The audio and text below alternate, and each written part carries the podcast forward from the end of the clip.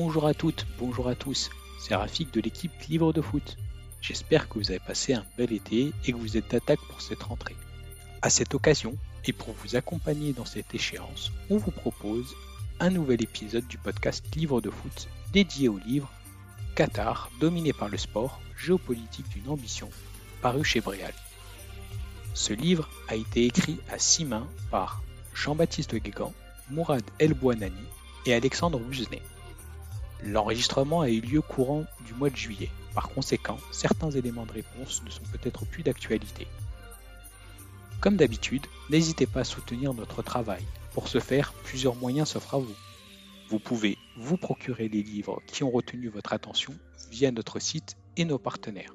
N'hésitez pas à relier nos productions sur les différents réseaux sociaux et nous suivre sur votre plateforme de streaming préférée.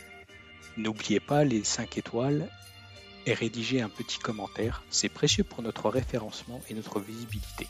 La page promo est terminée. Place à l'échange avec Jean-Baptiste. Bonne écoute Salut Jean-Baptiste, Salut, comment vas-tu? Ça va bien et toi? Très bien, très bien, merci. On te reçoit aujourd'hui dans le numéro euh, du podcast de Livre de Foot euh, pour euh, le dernier livre euh, que tu as, que tu as sorti, un livre coécrit avec d'autres personnes. Est-ce que tu peux, dans un premier temps, présenter, pour celles et ceux qui ne connaîtraient pas quand ils vont écouter ce numéro, et présenter tes, co-auteurs? Alors, je suis l'un des experts français de la géopolitique du sport. Je suis consultant, enseignant. Ma spécialité, donc, c'est d'étudier les rapports entre les États et le sport, leur instrumentalisation, etc. Et on a signé euh, Qatar dominé par le sport, géopolitique d'une ambition euh, chez Breel Studierama, avec euh, Mourad El El Bouanini et Alexandre Buznet. Mourad est un spécialiste des migrations. C'est l'un des premiers à avoir écrit sur le Qatar et le sport en France il y a maintenant plus de 10 ans. C'est quelqu'un qui est, qui est un ami. Alexandre, c'est un consultant spécialisé dans le Moyen-Orient. Ils ont l'avantage tous les deux de parler arabe, de très bien connaître la région pour y avoir vécu, travaillé, pour y travailler encore. Et donc l'idée, c'était avec Géopolitique d'une ambition, donc Qatar dominé par le sport, de revenir sur ce que le Qatar avait fait depuis 25 ans en faisant le bilan de la Coupe du Monde 2022 et en regardant ce qui allait se passer, tout ça en partant de sources locales et en allant finalement au plus près de ce qu'on n'avait finalement pas entendu pendant la Coupe du Monde, c'est-à-dire en dehors du refrain du soft power, il manquait tout le reste.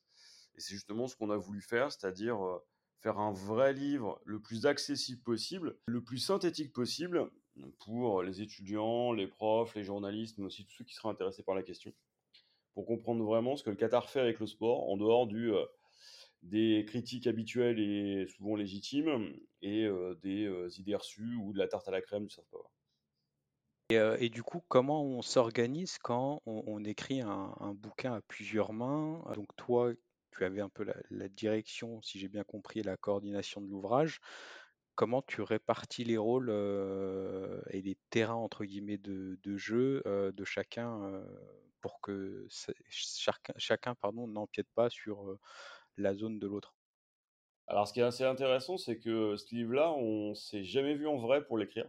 Et donc, on a tout fait à distance. Au départ, on a, on a fait quelques appels pour se mettre d'accord sur, euh, sur le plan. On a travaillé le plan au fur et à mesure.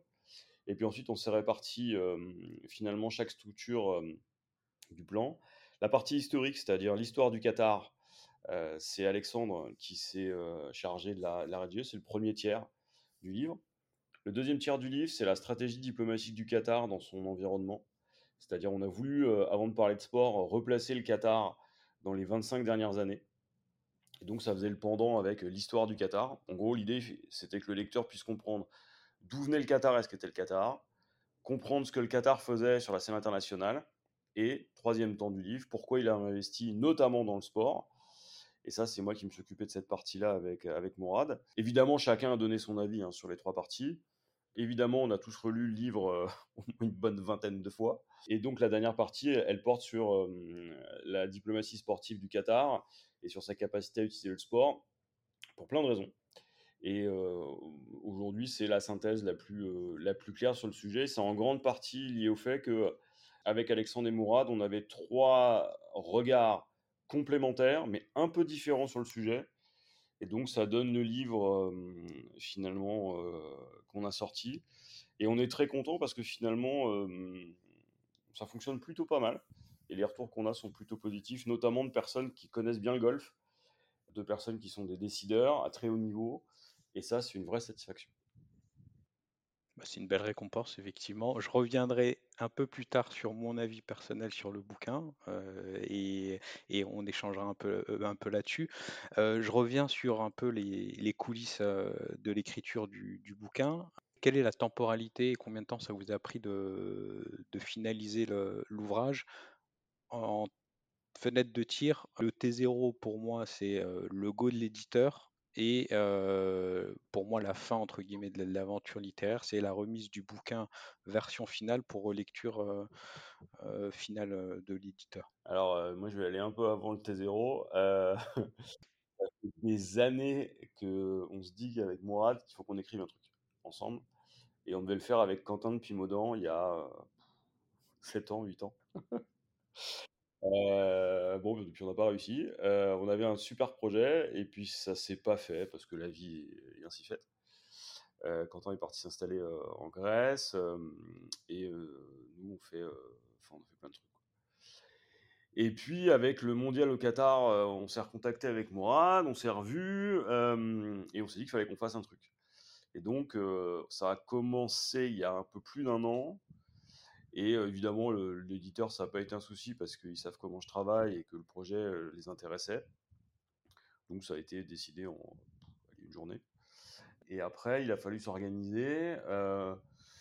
ça a été un peu plus compliqué parce qu'on avait des emplois du temps très très chargés et donc on a fait pas mal de visio. là, c'est un des bénéfices du Covid, c'est que on a réussi à, travailler, après à travailler à distance, avec des solutions collaboratives, le tout avec une visio complémentaire. Et donc, on a travaillé pendant tout l'automne dernier sur le cadrage, l'écriture du livre. On a rendu avec le traditionnel mois et demi de retard à l'éditeur. On devait rendre en février-mars, on a rendu avril-mai. Euh, évidemment, comme à chaque fois dans le rush, parce que sinon c'est pas drôle, en grande partie à cause de moi. Euh, ouais, parce qu'on attendait de pouvoir avoir pas mal de, de, recul par rapport à la Coupe du Monde 2022. C'était le seul ouvrage qui revienne dessus. On, attendait aussi quelques retours de spécialistes du sujet, notamment Mehdi Lazare, qui est un autre des spécialistes du Qatar, qui aujourd'hui travaille à Boston, qui est un universitaire français.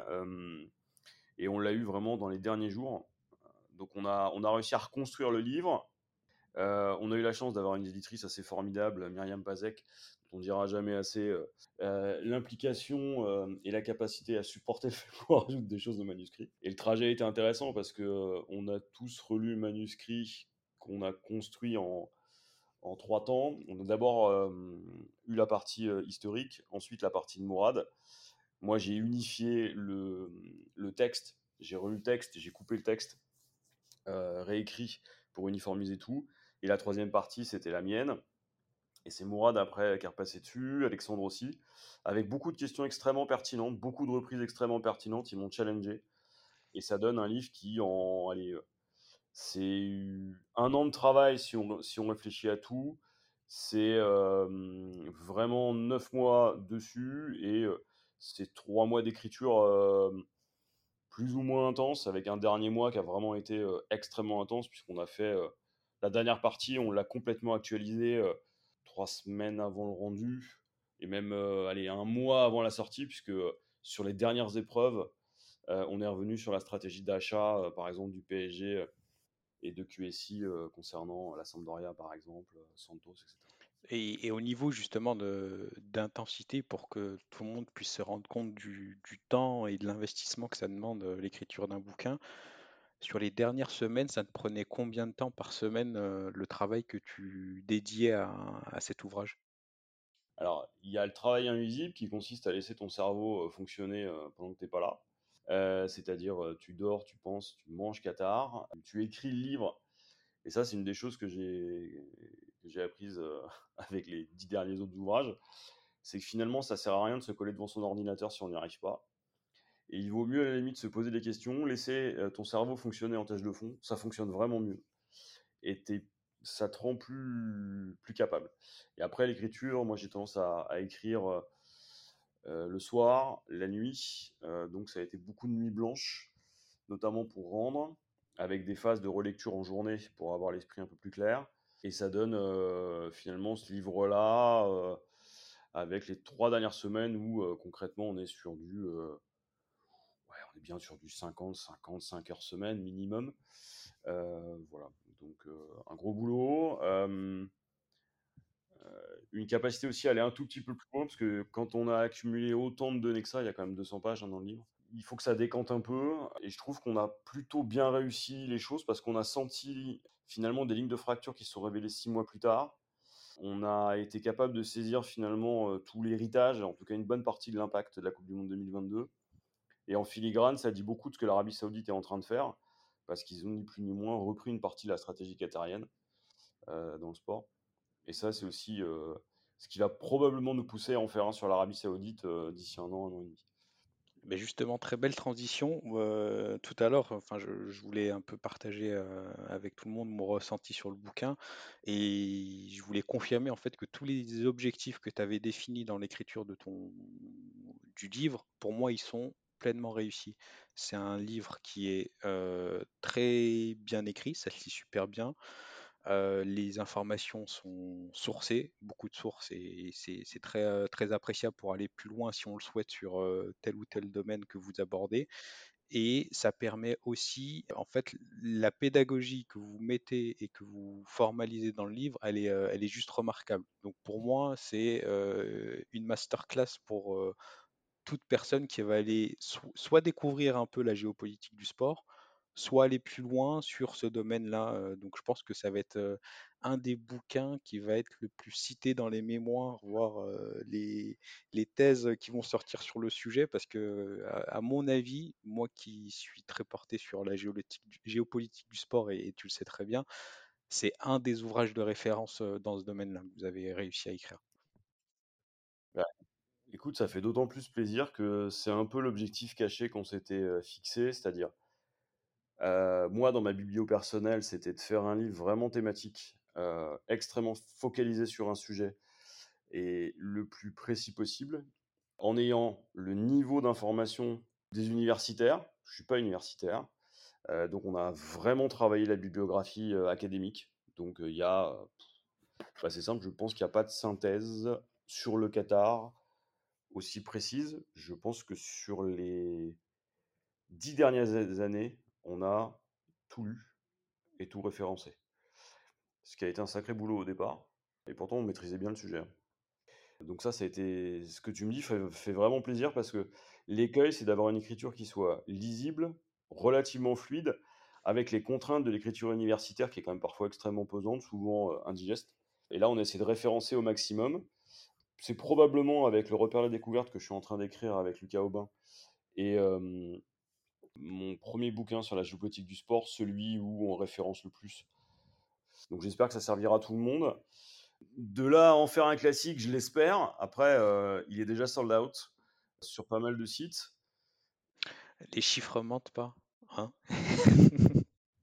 Ouais, alors se monte pas, il faut aussi que derrière, on ait un réassort qui soit bien, parce qu'on n'est pas, tu vois, dans les grandes librairies, alors à la FNAC, euh, etc. Mais on est chez un petit éditeur, parce que c'est vraiment lui qui a pris un risque financier. Euh, c'est pas, euh, c'est pas un livre qui va se vendre à 200 000 exemplaires, quoi. Donc, je sais que c'est un livre qui, qui a plu. On a au moins à l'heure actuelle trois ministres qui l'ont entre les mains et qui ont été impressionnés par ce qu'ils ont vu, donc je suis plutôt content. Donc ça, c'est plutôt agréable. Et puis, il y a plein de gens qui connaissent très bien le sujet qui nous ont dit qu'on avait assuré. Et puis, il y a l'autre versant, c'est il y a les potes, les journalistes, les, amateurs de sport qui, en général, bon, font pas forcément friand de ce type d'ouvrage, ont vraiment kiffé. Si on a réussi ça, tant mieux. ça devient un classique, écoute, j'en serais ravi.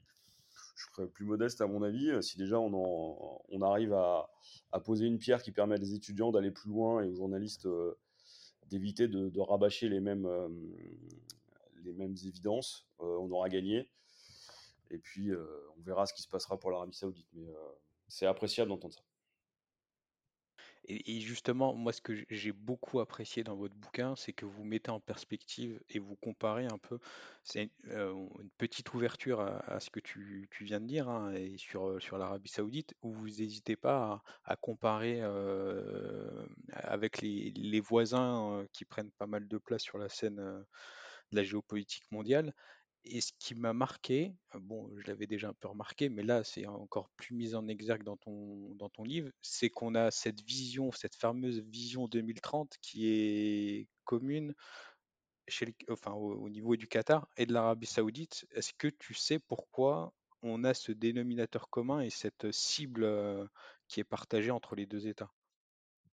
Alors, ce qui est étonnant, c'est que la cible est aussi partagée par la France, hein, parce qu'il y a un programme Vision 2030 pour la Tout à fait.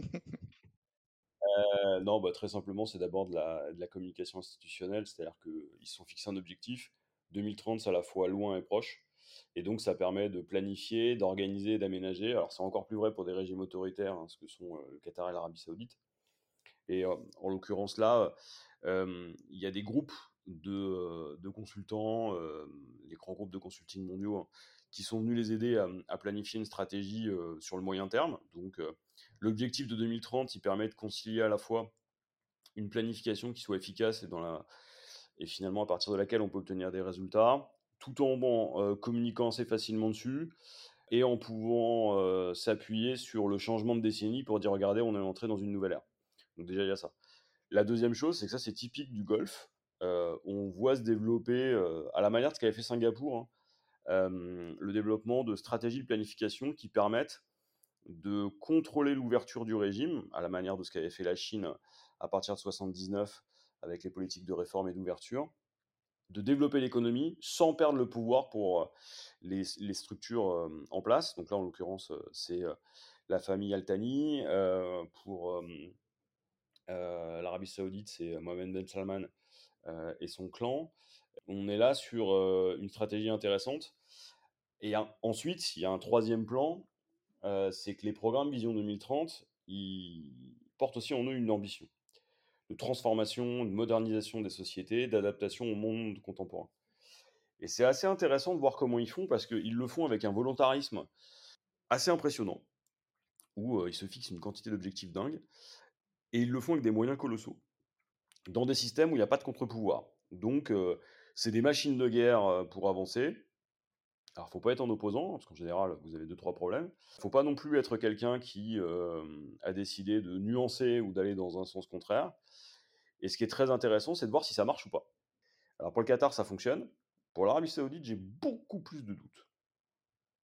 Et justement, pour quels, sont-ils tes doutes? Et si ça me permettra aussi d'avoir une petite ouverture sur la question suivante que je souhaitais me poser. on voit aujourd'hui que ben, on va dire que MBS, il, prend un peu l'aspiration du Qatar et, le modèle du Qatar pour faire un peu all-in sur le sport, pour faire un peu du sport washing, entre guillemets, sur l'image du pays.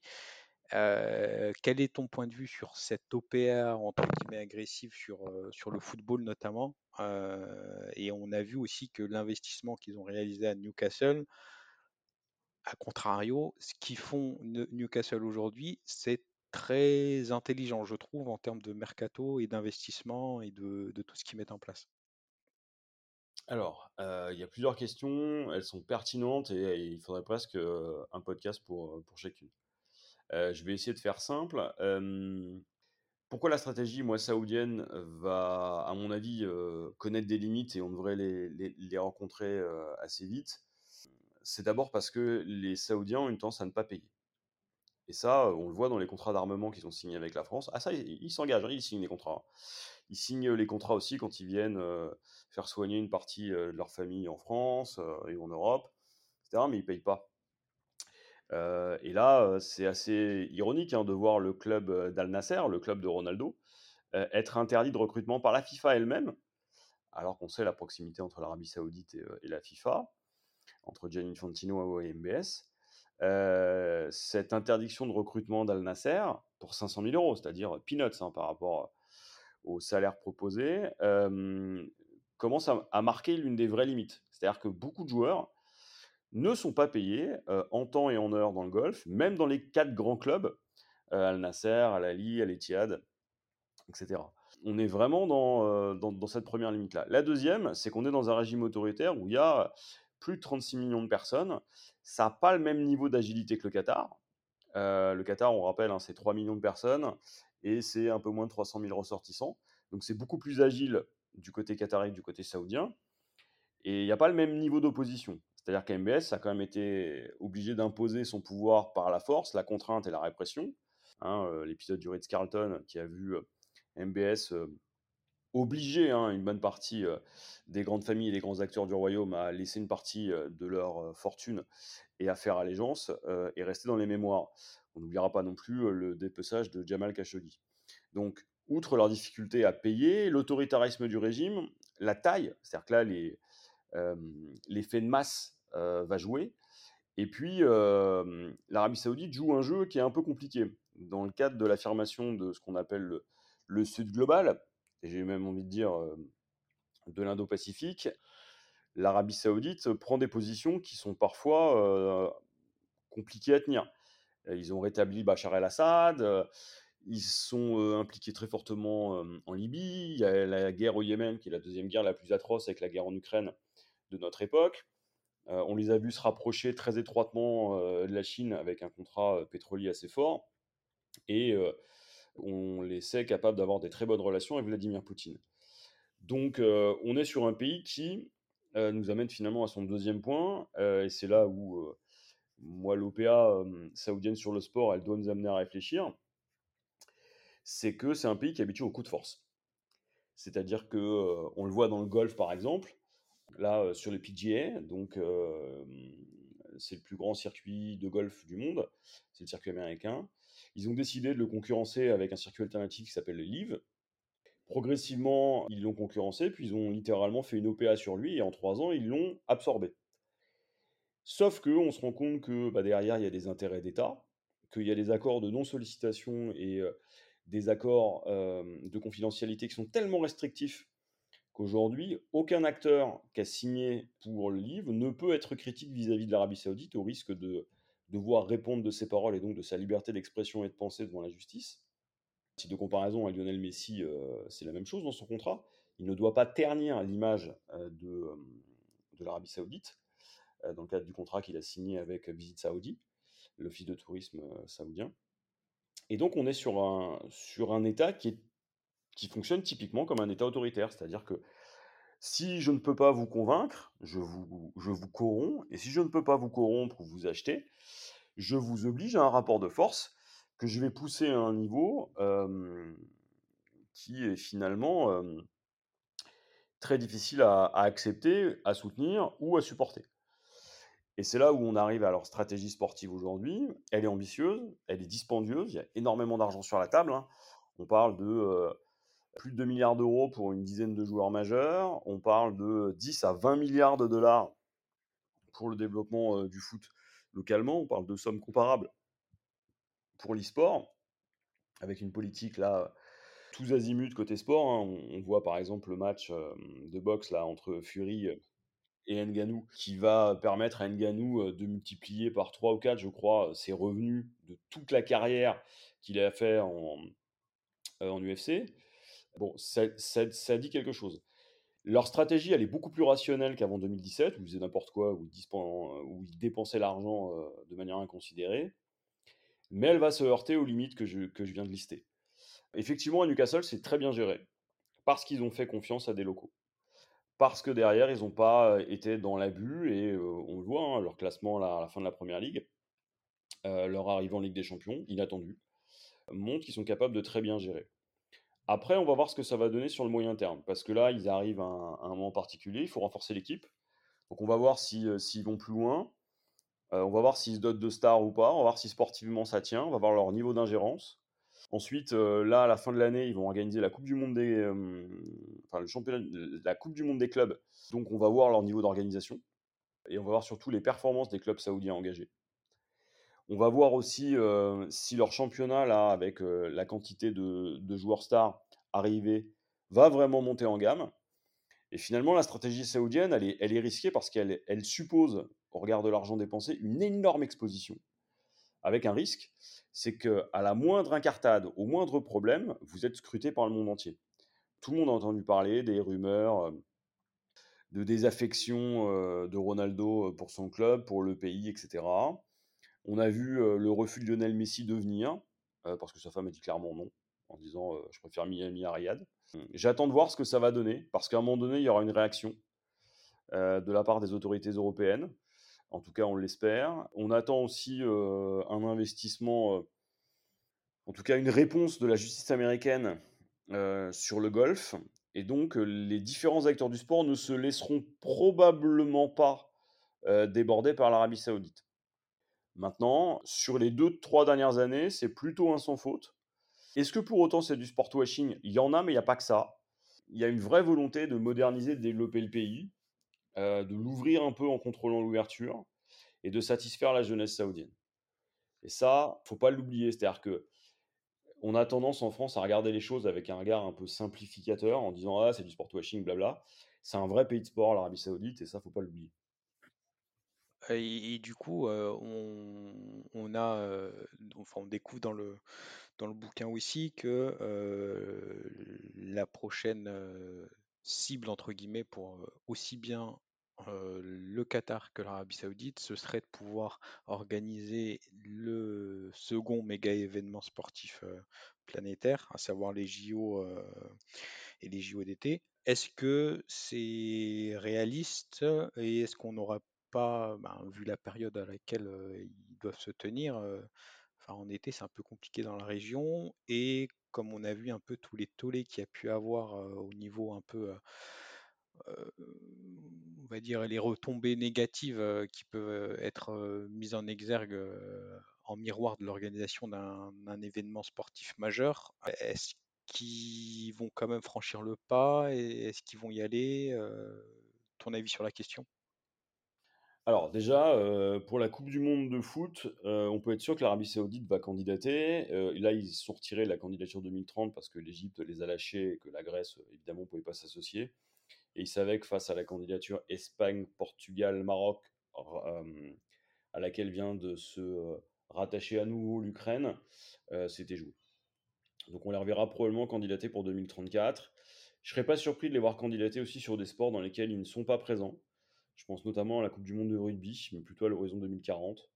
Je serais pas surpris non plus de les voir tenter d'organiser un départ d'un des grands tours, comme ça avait été le cas avec le Giro en Israël et à Jérusalem. Je serais pas étonné.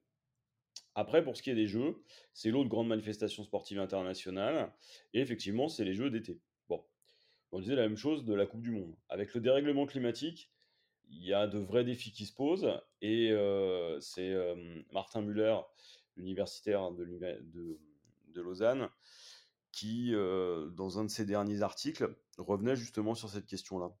À terme, les grands événements internationaux, soit ils disparaissent, soit ils sont maintenus en l'état, mais leur coût environnemental, économique, sociétal et l'impact des critiques sera trop important, soit ils s'adaptent.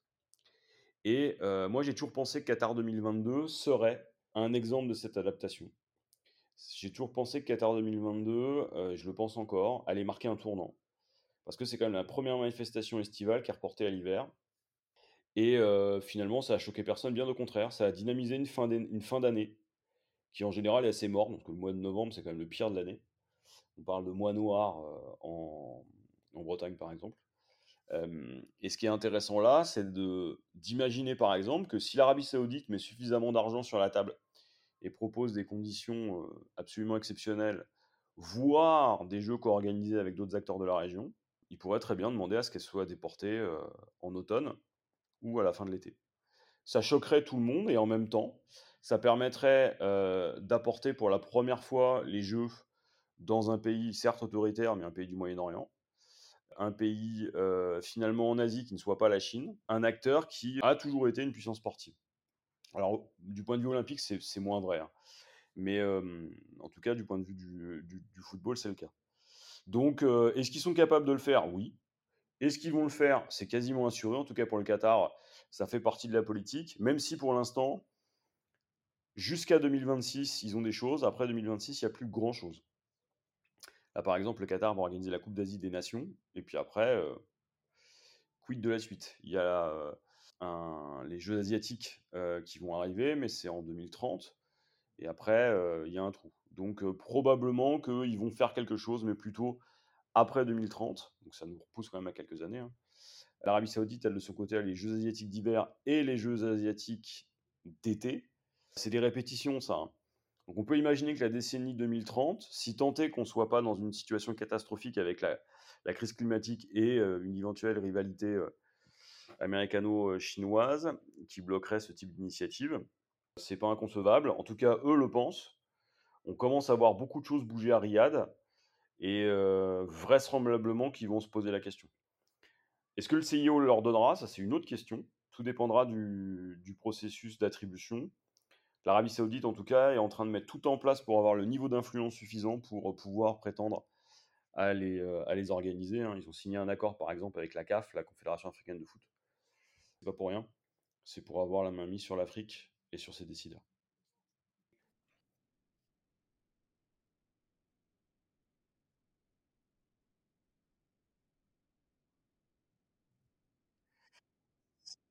C'est une vraie question le PSG. Hein. C'est une vraie question hein, parce que si c'est United, c'est pas le même niveau que EPN, euh, Léon ou Malaga. Hein. Euh, après, structurellement, ce seraient deux acteurs différents. Donc, on pourrait avoir des investissements dans les deux. Maintenant, si Kylian Mbappé s'en va, à un moment donné, il y avait la question de savoir. Ouais, bah, dans le projet qui avait été proposé euh, à Mbappé un temps, en tout cas, si on en croit les infos de l'équipe, hein, euh, il y avait l'idée éventuellement de lui proposer une porte de sortie vers Manchester United.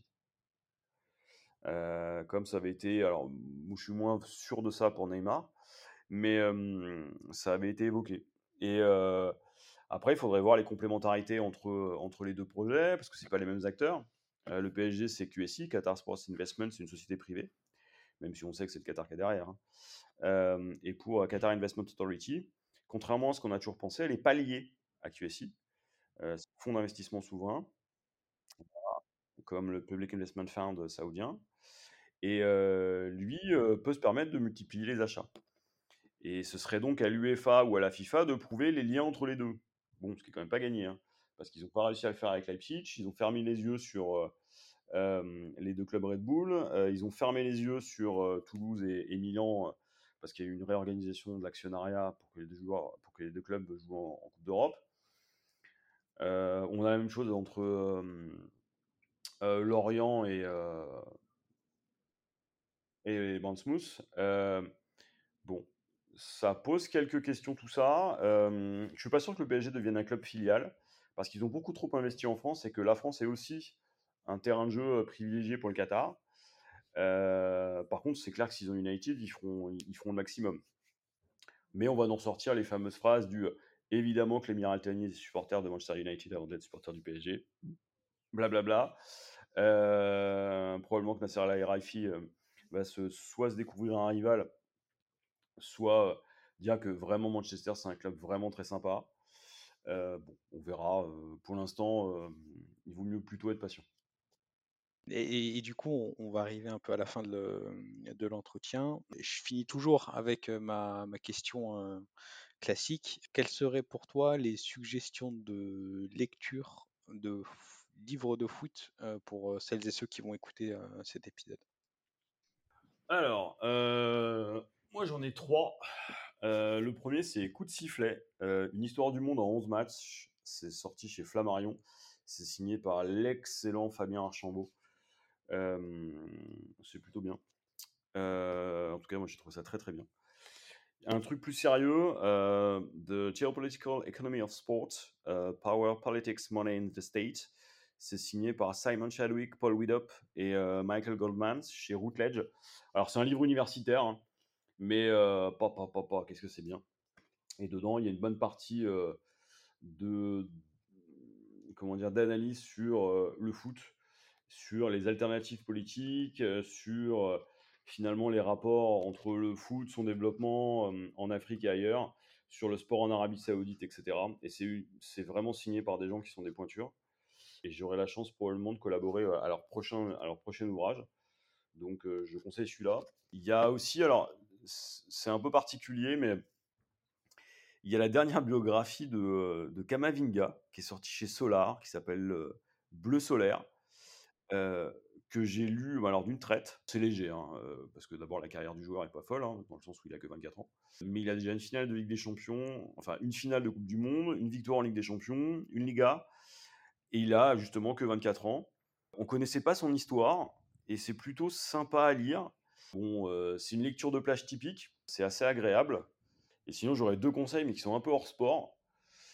le premier, c'est le sport des solutions de David Blow comment comprendre ce que le sport peut apporter à nos sociétés au travers d'exemples qui sont incroyablement pertinents. C'est-à-dire comment on peut, par exemple, permettre à des gamins de se réinsérer en faisant du surf. Comment on peut travailler le développement, l'alphabétisation et toutes les logiques finalement de sport santé au travers des actions menées par Goldeletra, l'association de Ray et Leonardo. donc le livre qui est signé par David Blow, qui avait déjà signé Sportwashing, est vraiment bien. C'est sorti rue de l'Échiquier. Et puis, je ne peux pas terminer mes conseils sans conseiller le Alberto Contador El Pistolero, qui est signé par Clément Pernia, mon co-auteur, et par Julien Moreau, qui est journaliste chez Europe 1. Parce que moi, je ne connaissais pas du tout la vie d'Alberto Contador. C'est un vrai feuilleton. Et, et avant qu'on vous embête avec un, livre sur, sur Mbappé avec Clément, le livre sur Alberto Contador est vraiment sympa parce que ça s'est sorti chez Talent et il a signé vraiment un truc très très très très cool. Mieux que moi qui suis le cyclisme, mais alors de très très loin, je trouvais ça très très intéressant. Il y a une vraie histoire. Super, merci beaucoup pour ces suggestions. et pour la suite, toi, à la rentrée, ça donne quoi? On te retrouve où? Il y a des choses qui vont, on va dire, occuper les, rayons chez nos libraires ou c'est un peu trop tôt pour l'instant? Il y aura plein de choses. il y a sûrement des choses qui vont être décalées, mais en tout cas, il y a plein de choses. La première, c'est que d'abord, on va me retrouver dans le COMEX. Donc, c'est un podcast de 11e art avec Thibaut Leplat et puis David Glusman, Valentin Aznar, Jules Quittet, mais aussi Flo Liska. donc, on va probablement partir sur une billet hebdomadaire, sauf si on arrive à, à continuer notre rythme d'un podcast par semaine. Donc, le COMEX, c'est vraiment regarder le foot autrement et on s'est sacrément éclaté cette année en, le faisant. Donc, sera disponible sur toutes les plateformes, c'est déjà le cas. Hein, donc, n'hésitez pas à aller regarder le COMEX. Ensuite, euh, dans les librairies, probablement que d'ici à la fin de l'année, il y aura un essai signé avec Lucas Aubin sur la géopolitique du sport. Mais cette fois, ce ne sera pas un manuel, ce sera vraiment un essai. C'est-à-dire, on va réfléchir, on va proposer une grille de lecture du monde. On prendra vraiment position. Euh, donc on est en train d'écrire ça là. Euh, je te cache pas que la semaine prochaine, par exemple, ça fait partie des, objectifs. À côté de ça, on, travaille avec Clément pour un, ouvrage sur euh, Kylian Mbappé, qui sera une biographie assez intéressante. J'en dis pas plus, mais qui sera pas du tout sportive. Donc ça va être sympa. Et normalement, avec Lucas, on a aussi un repère de découverte sur la géopolitique du sport qui doit sortir. ça fait un an qu'on l'a et on est en train de le retravailler là il doit sortir entre maintenant et les jeux. Euh, voilà. Et puis peut-être qu'il y aura différentes publications euh, à côté. Euh, là, j'ai un rapport qui est sorti chez Schema Publica sur le rapport des jeunes au sport. On a kiffé à l'écrire. Il vient de sortir là. Et c'est vraiment bien. On voit vraiment ce que les jeunes veulent. On a interrogé une centaine d'étudiants en présentiel. On a recueilli 600 000 témoignages. donc on a un truc qui est vraiment lourd. Euh, voilà, et puis après pour le reste, euh, ça va dépendre de plein de choses. Euh, de la Coupe de l'Amérique en passant par le PSG, en venant par, moi, les Jeux de Paris 2024 ou l'Arabie Saoudite, je pense qu'il y a moyen que je sois encore visible l'année prochaine.